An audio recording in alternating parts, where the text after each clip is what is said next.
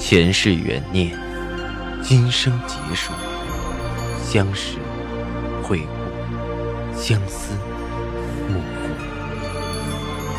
忘川河畔孤等，三生石前许愿，浮华落尽，只余情深入。欢迎收听由喜马拉雅出品的《情似故人来》，作者。文安初心忆故人，蒋波，魅影，明月照经纶，木千林。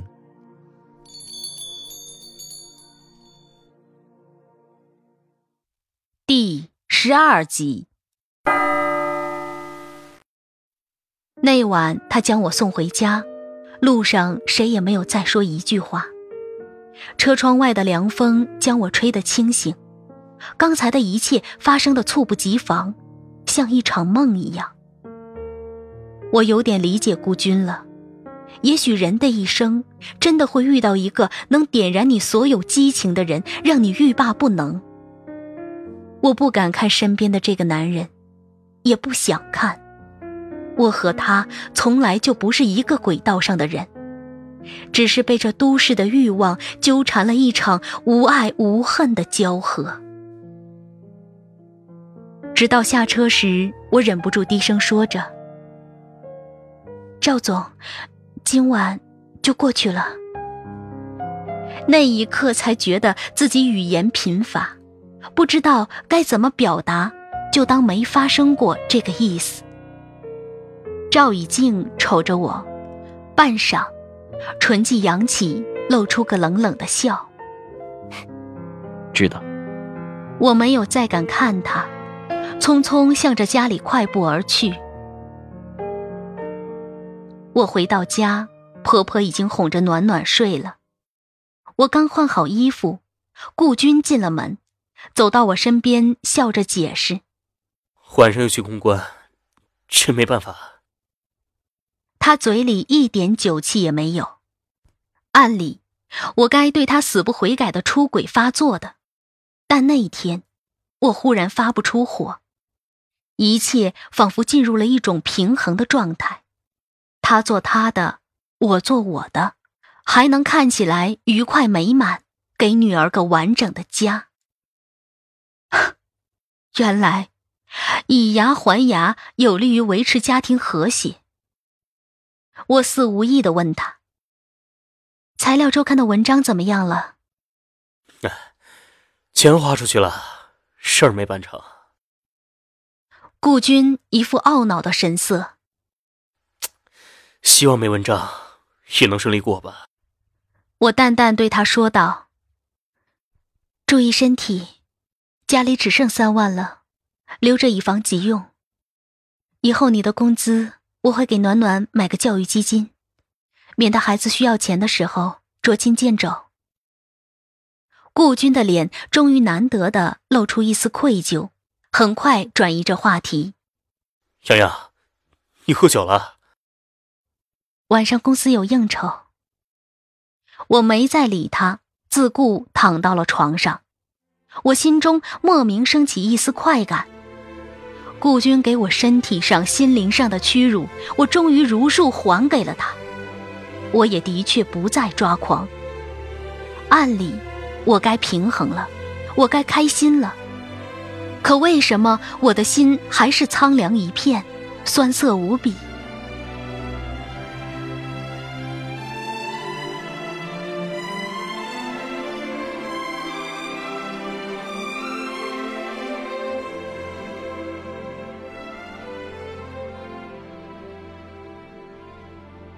第二天一早到了公司，连小茹电话：“赵总找你。”我的心又悬了起来，不知道他是什么意思，也不知道该以什么样的姿态面对他。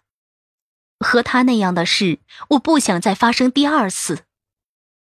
我顺便把昨晚缝好的连衣裙带上，交给了连小茹。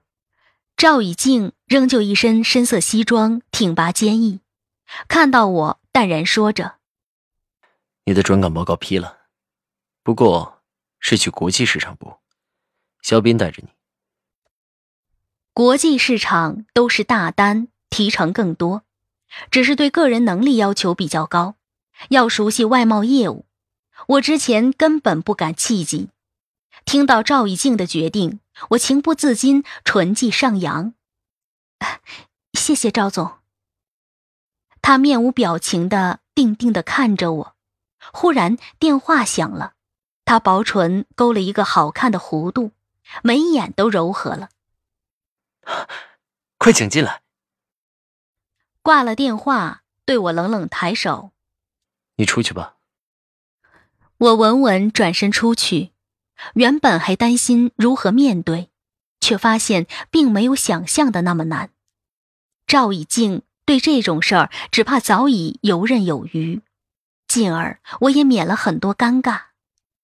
却是在出门的时候遇到了迎面而来的一个女人，三十出头的年纪，一身湖蓝色的连衣裙配着珍珠项链，温婉优雅的走进了赵以静的办公室。林小茹在门口引导：“周小姐这边请。”我愣在了原地。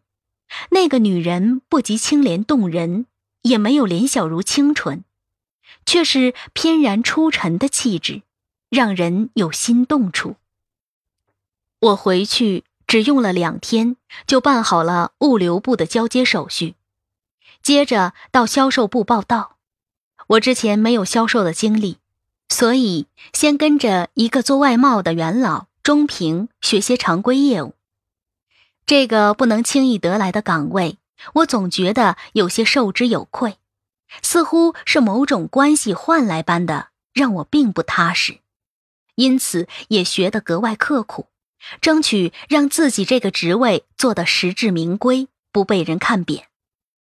到了销售部才知道，那天看到的周小姐。是个香港的大客户，赵以静和肖斌最近的主要精力都放在他那儿。赵以静更是创下了三天没来公司陪着客户转悠的记录。单子签成了，周小姐却没有回香港，在北京的居所住了下来，一住就是小半个月，有时还来公司看看样品。别人只当茶余饭后的谈资，姚青莲却坐不住了。嘟囔着：“就北京这，出门人山人海的，走哪儿都堵个半死，有什么好处的？还赖着不走呢？真不知道是谈生意还是勾搭人。和我商量，不如以感谢为名，请赵总吃个饭呗。他之前也帮了你不少忙的。我知道青莲又在找机会接近赵以静。”但是想到见他，有些为难。要不你请他，我给你报销。我的亲姐哟，为了感谢他帮你，你请他吃饭，你觉得这个借口不烂吗？做戏就做全套，大不了你吃半截就走呗。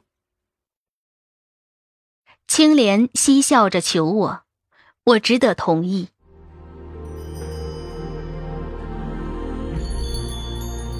您正在收听的是喜马拉雅出品的长篇穿越小说《情似故人来》。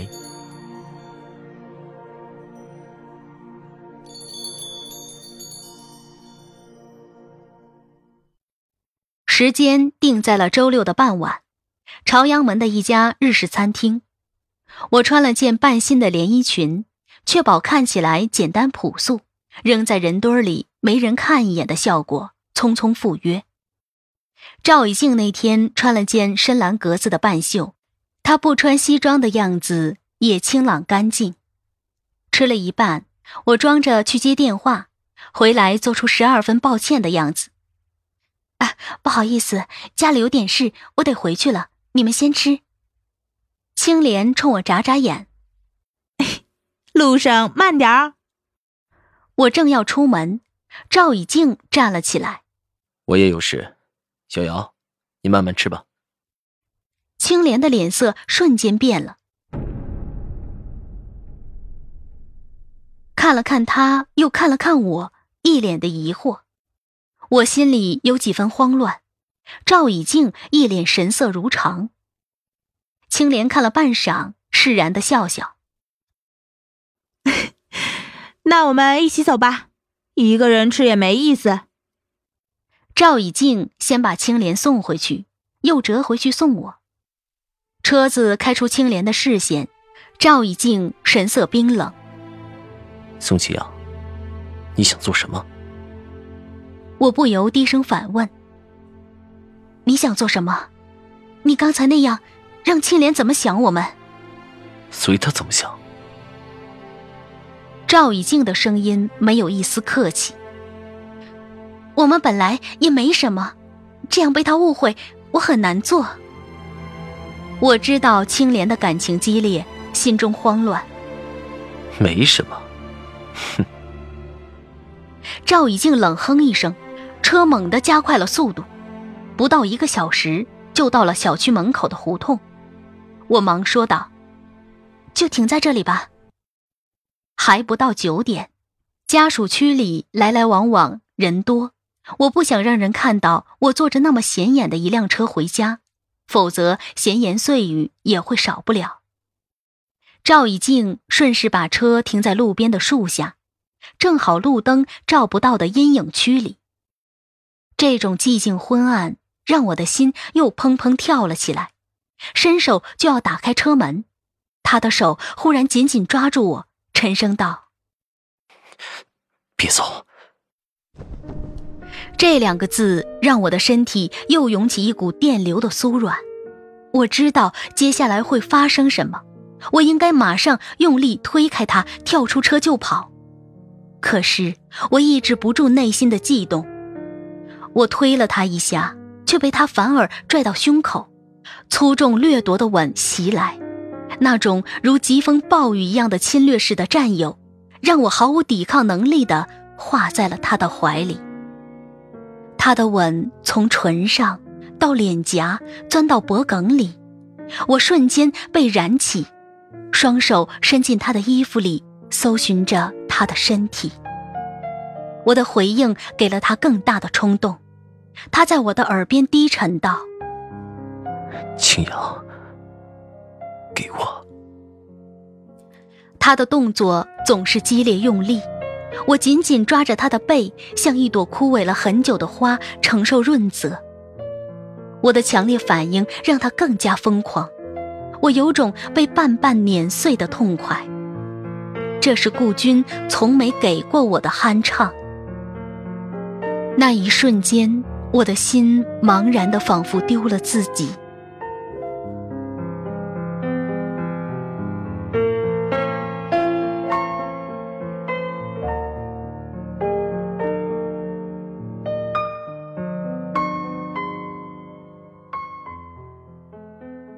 过了许久，我和他才渐渐平息，穿好衣服。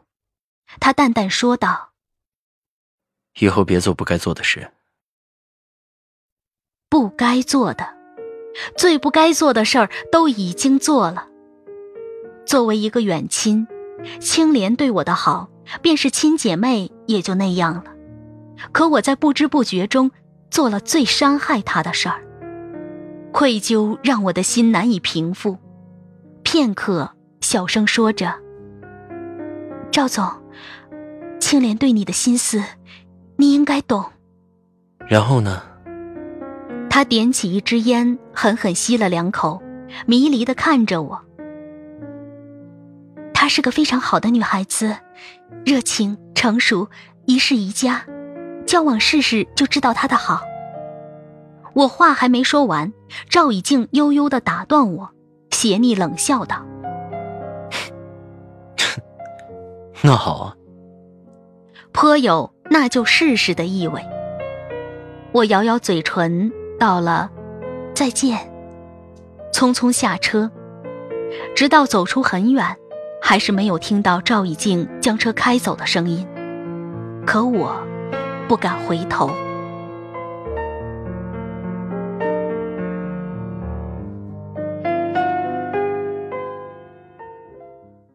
很快到了我家楼下，抬头看着家里的灯光，我心里百味杂陈。顾军怕是做梦也想不到，就在离家不到八百米的地方，我和另一个男人在翻云覆雨。原来，真的是有了第一次就会有第二次，由不得自己控制。情难自禁的滋味，就是这样。对我而言，那时的情只是情欲。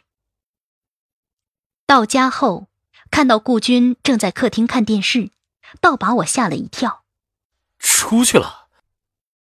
顾军上下打量着我。嗯，和青莲去吃饭。我匆匆应答着，进了洗手间，仔细看了看自己，除了唇上有一点淤痕，倒看不出别的端倪。收拾妥当，走出去，暖暖跑来抱着我的腿。妈妈，抱抱。